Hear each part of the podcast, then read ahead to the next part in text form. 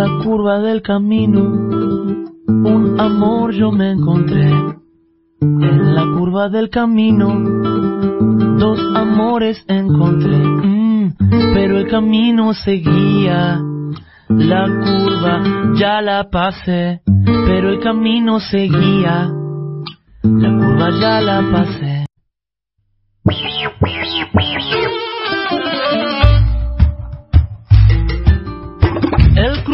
La encrucijada exige concentración. El cruzar la encrucijada exige concentración. Ah, Si mi cicatriz hablara, contaría su versión. Si mi cicatriz hablara, contaría su versión. Nada más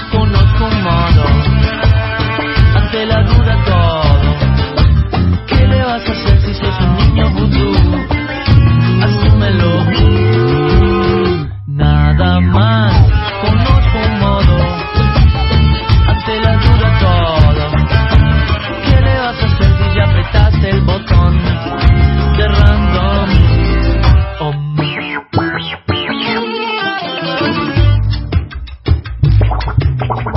Atahualpa y Marco Polo van a sentarse a la orilla. Atahualpa, Marco Polo van a sentarse Buenas a la tardes, orilla. Uruguay. Buenas tardes, uruguayos. Bienvenidos.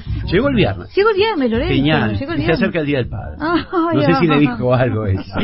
No sé, ¿No? pero ayer terminamos el programa hablando Domingo. de eso y hoy pensé que Día del Padre. iba- y lo ibas a dejar por lo menos para el final, pero ¿Eh? ya veo que De- de- tengo un tema, pero recurrente adelante no Lorenzo, recurrente Lorenzo llegó hoy. Eh, no, no, sí, voy a ser recurrente.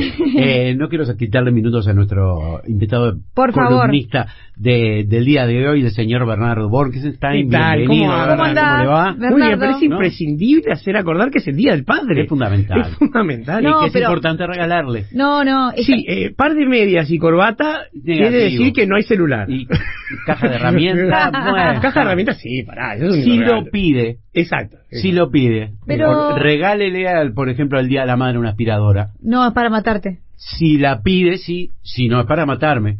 Bueno, Ah, pero lo que Lo pasa es mismo que pasa la, con la la- caja de la caja de herramientas. herramientas tiene otra cosa, pues se usa para un hobby, ¿no? Usted porque es fanático o algo. No, no, no, no, porque mi papá era justamente fanático de eso, pero eh, quiero decir, el problema son las medias y la corbata. Muy bien, Bernardo Borkenstein como hombre renacentista que es, abarca varias y las hace muy bien, varias áreas, la química farmacéutica, también es eh, crítico teatral, formador de espectadores, así que la visión que tiene, además de... No, no, gran- eso formador de espectadores me declara inocentes a mi esposa, maestro Burgueño. usted, usted, Bueno. usted manda Al hacer teatro, crítica, teatral en radio y eso sí tenés un, estás teniendo una parte. cuenta eso. Así que bueno, en calidad de todo eso y mucho más, es que te estamos recibiendo. Y comentábamos el otro día con Adri una noticia sobre que en el 1993, bueno, se acaba de hacer fecha del estreno de aquella maravillosa película Filadelfia, ¡Uh, qué linda película! con Tom Hanks, Sí, señor. que era tal vez el primer eh, personaje serio que por lo menos hacía mm, mm, exitosamente, ¿no? Digo, porque lo había hecho muy bien con un Claro. de comedias. Era, era este, un actor de comedia hasta ahí. Ah, Claro, y- pero un excelente actor de comedia y después hacía esto. Y alguien ¿no? con quien no hay que subirse a un avión. ¿Por qué? Porque ahí tiene cinco películas donde todo sale mal, empezando por Náufrago, No, Aeropuerto años y. Y siempre sobrevive él. y nadie más. Ese es el problema. Bueno, además del problema que tenemos con Tom Hanks de que no se puede subir a un avión con él, eh, sus declaraciones llamaron la atención. Sí, que no hubiera hecho Filadelfia hoy. Claro, que no hubiera interpretado el personaje que hacía en Filadelfia, el protagonista, que era un- una persona gay, un homosexual, que contraía SIDA en la plena epidemia este, del SIDA en los Estados Unidos, San Francisco, etcétera, porque era demasiado, hubiera sido una burla, que no hubiera sido mm, verdadero, que no hubiera sido real, Sí, este, bueno, se supone no que no lo sea, hacer, la actuación no es real. que sería una falta de respeto. El otro día vi una obra de, de, de De Nevi, este, que se llama La violación de Artemisia Gentileschi, que es una obra donde trabaja la hija de Nevi, este, y obviamente violan a Artemisia Gentileschi. Y yo te aseguro que De Nevi no expone a su hija que la viola entre veces por semana. Es ficción lo que vamos a ver. No es una burla, es ficción. Pero sucede y no sucede únicamente con Tom Hanks, hay personajes, ¿no? Pero hay personajes que han perdido su carrera por este tema. ¿Ah? O sea, estamos en un punto terrible. Lo que vos estás hablando es la cultura de la cancelación, básicamente. Donde, si vos no escribís a una ideología, que se llama en inglés la ide- ideología woke o despertar, que no es el despertar metafísico, no son los conspiranoicos, son otra tribu. Esta gente que se dice despierta es la que tiene, y eso en sí está bien, una importante conciencia de las minorías que han sido perjudicadas a lo largo de la historia. Que, como es Estados Unidos centrista, son las que fueron perjudicadas en Estados Unidos y nos la imponen, como si nosotros tuviéramos las mismas culpas que los yanquis. Tenemos las nuestras. ¿Está? Por ejemplo, los yanquis a los este, amerindios los han marginado en reservas, se han burlado de ellos, este, con todo derecho. Por ejemplo, a los este, pieles rojas, el equipo de béisbol le cambiaron el nombre. Está bien. Pero nosotros a los nuestros los exterminamos. No son las mismas situaciones. Lo nuestro fue mucho peor. No podemos importar culpas ajenas. Y mira lo que ocurre. Vamos a empezar por el principio. Esta gente es fácilmente ofendible, se ofende por cualquier cosa. Entonces, de la mano con una gran cantidad de eh, tanques, empresas de generadoras de ideas, en inglés llaman think tanks y en la filosofía se la empezó a llamar así, entonces no tenemos una buena traducción al español. Yo odio no tener una palabra en español y tener que usarla en inglés, pero este es como que son ONGs que se dedican a generar ideología y a fomentar ideología. Y hay muchos que están atrás de la ideología woke. Financian estudios, financian los famosos estudios de género, ¿sí? Este, que para mí, mi opinión personal, son una porquería, pero esa es mi opinión. Este, las mejores personas que han escrito sobre género han escrito desde la sociología, desde la antropología y desde la filosofía. Nunca desde los estudios de género. Por ejemplo, No. Judith Butler, la primera, la mejor, la que creó el concepto de género, una socióloga y psicóloga. Vamos al tema Tom Hanks. Claro, pero lo que estoy diciendo es, Sí. Tom Hanks está rindiéndole culto a Ajá. esta ideología. Lo que está haciendo es agachando la cabeza a esta ideología. Él dice que un, actor, un, un actor heterosexual no puede interpretar a un A un- homosexual. a un Debería, homosexual, a porque sería una burla. fue- ahí va, como sería como si lo burlara. y o le sacara el papel a un actor homosexual. Porque esa es la otra. Entonces, ¿qué pasa?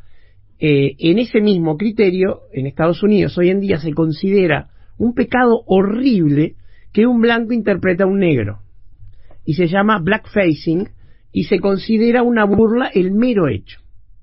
Eso rápidamente... Y al se- revés, Bueno, pero los blancos somos este privilegiados. Burlarte de los privilegiados siempre estuvo bien. Eh, Esa es la idea, justamente. O sea, eh, desde los menos poderosos a los más poderosos sigue estando bien visto. Pero se trata de no ser igual. Pero el tema, mi- mirá el problema que pasa cuando lo de Tom Hanks eh, es llevado fuera de sus proporciones. Lo de mm, pintarse la cara de negro fue incorporado en Argentina, donde este, algunos actores que actuaban pintándose la cara de negro fueron defenestrados y lo que hacían era un cuadro de baile de repente, nada del otro mundo. Pero ¿qué hicieron? Fue copiar y pegar, sacar de contexto una situación que es grave en Estados Unidos, donde los blancos se pintaban de negro para burlarse de este toda una cultura que tenía el jazz, el blues, y sí tendría una cultura pero importante. por ejemplo, Al Jolson, que Bueno, trasciende. es el ejemplo paradigmático. ¿Era una burla en ese momento o era homenajear? Y bueno, era el recurso que encontró él para poder cantar ese tipo de música en un ambiente que no contrataba blancos. O sea, era un recurso. Pero hoy en día es el ejemplo paradigmático de lo que no se debe hacer. Cada vez que alguien habla de esto, sale al Johnson. Pero eso, los uruguayos trataron de traerlo a Uruguay, donde pintarse la cara de negro son los lugolos, y es un homenaje y una integración con la cultura afro desde el origen de la ciudad. Pintarse la cara de negro en Uruguay tiene un sentido radicalmente diferente. Es negar los lugolos, porque las comparsas son de negros, negros, y lugolos, blancos pintados de negro. Ah, Entonces, es el problema de tratar de entender algo que primero es ideológico y después es tratar de importarlo más allá de cualquier cosa razonable. Lo Pasarlo de lo, de lo ideológico a lo lógico. Ahí Claro. es donde, Bueno. en ese salto, ¿no? Es donde me parece que a veces falla y hay grietas. Pero vos fijate, vamos a pensar en este tema que es este lo que se llama ser políticamente incorrecto, ¿no? Por ejemplo, que eh, el actor, que en este momento no me acuerdo cómo se llama, el, el protagonista de La chica danesa, declaró que él no debió haber hecho el papel. La chica danesa era el primer transexual registrado este, con, con esta intervención clínica. Este, y dice que él no debió hacer el papel, que lo debió haber hecho una persona trans. Eddie Redmayne, puede ser. Exacto, Eddie Redmayne que trabajó en Los Pilares de la Tierra, es un actor muy de, de mucha de mucha carrera. Sí. Y este, pongámonos a pensar, ¿ah? ustedes que son actores, ¿ah? Si llevamos esto a sus máximas este eh, consecuencias, hoy este Restucia no podría hacer la obra que, fue canónica para él, que era este Si puedes porque eran actores caucásicos haciendo de charrúas. No podría. Salvo que consiguiera actores aborígenes. Ya era una denuncia. ¿eh? Y además estaba Pero era denunciando. flor de denuncia. Estaba denunciando a Rivera y la masacre. Pero no se podría hacer porque la masacre queda en segundo plano con lo simbólico de esto racial. Y viene empaquetadito con otra cosa que es la apropiación cultural. ¿Ah? La apropiación cultural es otro de los postulados dogmáticos de la cultura woke, que es que vos no podés tomar algo que pertenece a una cultura tradicionalmente oprimida. Por ejemplo, Boderek, que se hacía este, trencitas como lo hacían algunas tribus de África. Eso sería apropiación cultural. Que una persona americana abriera un restaurante de comida mexicana. Apropiación cultural. O, y esto es maravilloso, que un escritor escriba un cuento sobre negros, chinos, indios o lo que fuera. Pero ¿a dónde llegamos? Un escritor no puede utilizar un tema, porque es apropiación cultural. Estoy tomando el punto de la crítica para describirlo. No es que todo lo que tiene esta cultura esté mal. La corrección política, dentro de ciertos cánones, permite eh, eliminar desigualdades. Ah, o sea, eh, digamos, si bien el objetivo está bien, se fue de toda proporción sin lograr una revolución. Por ejemplo, eh, uno de los grandes temas es que en algunos casos la cultura woke va en contra, por ejemplo, de la lucha feminista. No porque se ponga en contra, sino porque se antagonizan en la práctica. ¿Cómo funciona eso? Bueno, las mujeres son un colectivo tradicionalmente oprimido en Occidente Sí. y en algunos lados peor que en Occidente. Entonces, ya no se trata de que un hombre no haga un papel de mujer como este Mrs. Doubtfire, sino en el hecho de que a veces mujeres heterosexuales pierden papeles porque el papel que tienen que representarse tiene que dar un beso con otra mujer. Cosa que ahora parecería ser casi como este necesario para cualquier tipo de guion. Sí, o sea, el, el sexo explícito ya está siendo algo que ya está por ser explícito, digamos. Pero eso ya es la receta comercial de Hollywood, ¿no? Este, tantos genitales masculinos, tanto femeninos, Sí, suman sí. y al final tenemos una, una película. No, pero me refería a parejas del mismo sexo. Sí, también, pero bueno, eso, bueno, esa es la parte que a mí me gusta, es la visibilización. ¿tá? Pero ¿por qué tenemos que ser literales y que todos los actores sean lo que son en la vida real? ¿Dónde queda la ficción? No, ¿dónde queda el rol del actor? También. Eso. Porque el, el actor, el gran desafío del actor. Es y el otro. Y, el- y lo- y los, los grandes créditos que se han llevado a actores, que se traducen en, en- en premios, tienen que ver justamente con los grandes desafíos de que estás haciendo algo que vos básicamente no sos. ¿No? En Claro. el escenario, si, si representas algo que no sos y yo me creo eso que vos no sos, ese, ese es, todo, ese es todo tu mérito. Y ese No. es el placer del Es espectador. el- y el placer del actor. Porque Ve, si- mi des- tengo un desafío. Porque si lleváramos esto al límite, yo solo podría interpretarme a mí. Exacto, Claro, tal cual. va o por sea, lo- no podría actuar, estaríamos todos desempleados. Con esta limitación, estamos de no podrías interpretar a Leonardo Lorenzo Tampoco. viejo, porque eso es discriminación por edad, y no podrías representar a Leonardo Lorenzo con una discapacidad, porque eso también sería discriminar. Y esto no está siendo este, sostenido por las personas afectadas por lo general. Es un tema de gente atrás de un movimiento ideológico. Uno de los más grandes, históricos y mayores estrellas nu- nuestras, el negro Rada.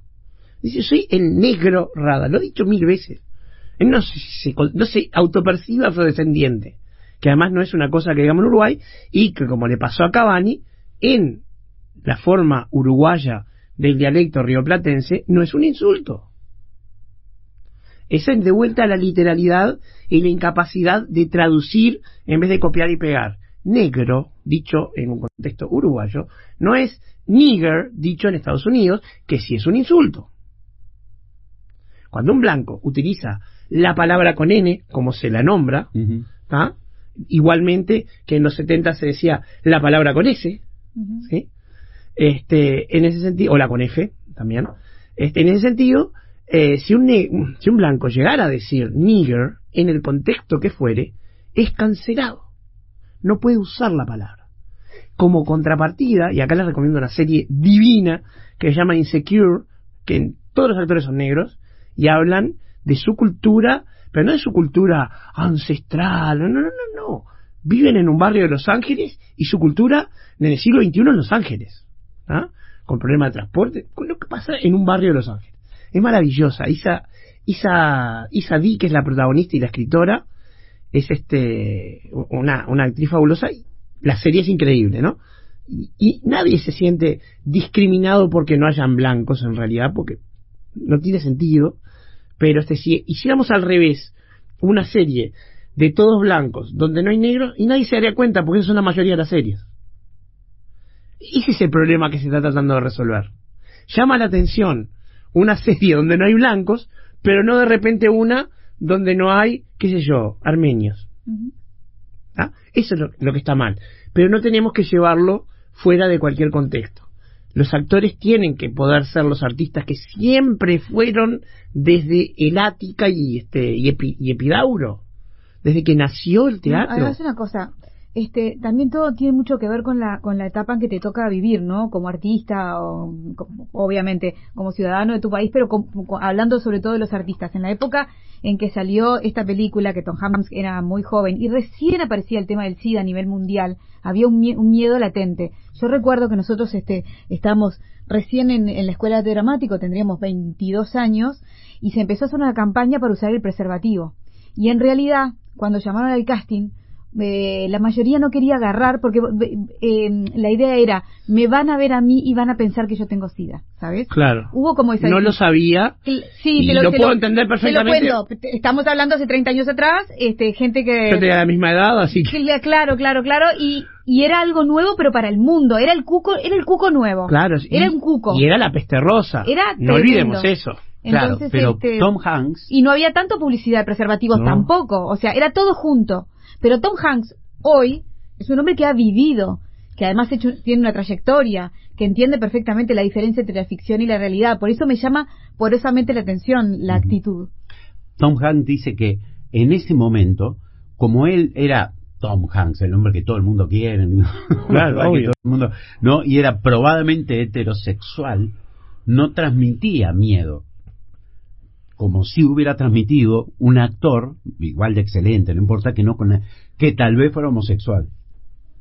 Y sí pudiera estar palabras, No. palabras no del No, propio- que Tom Creo Hanks. que No, se claro. está escudando en eso, se está escudando. Para mí es un escudo que está poniendo Exacto. para no decir su verdad. Esa es una verdad para quedar políticamente correcto Ese es el y para decir hay alguien que lo puede hacer más y además que tiene que, ¿no? Pero lo que pasa es que Tom Hanks tiene miedo.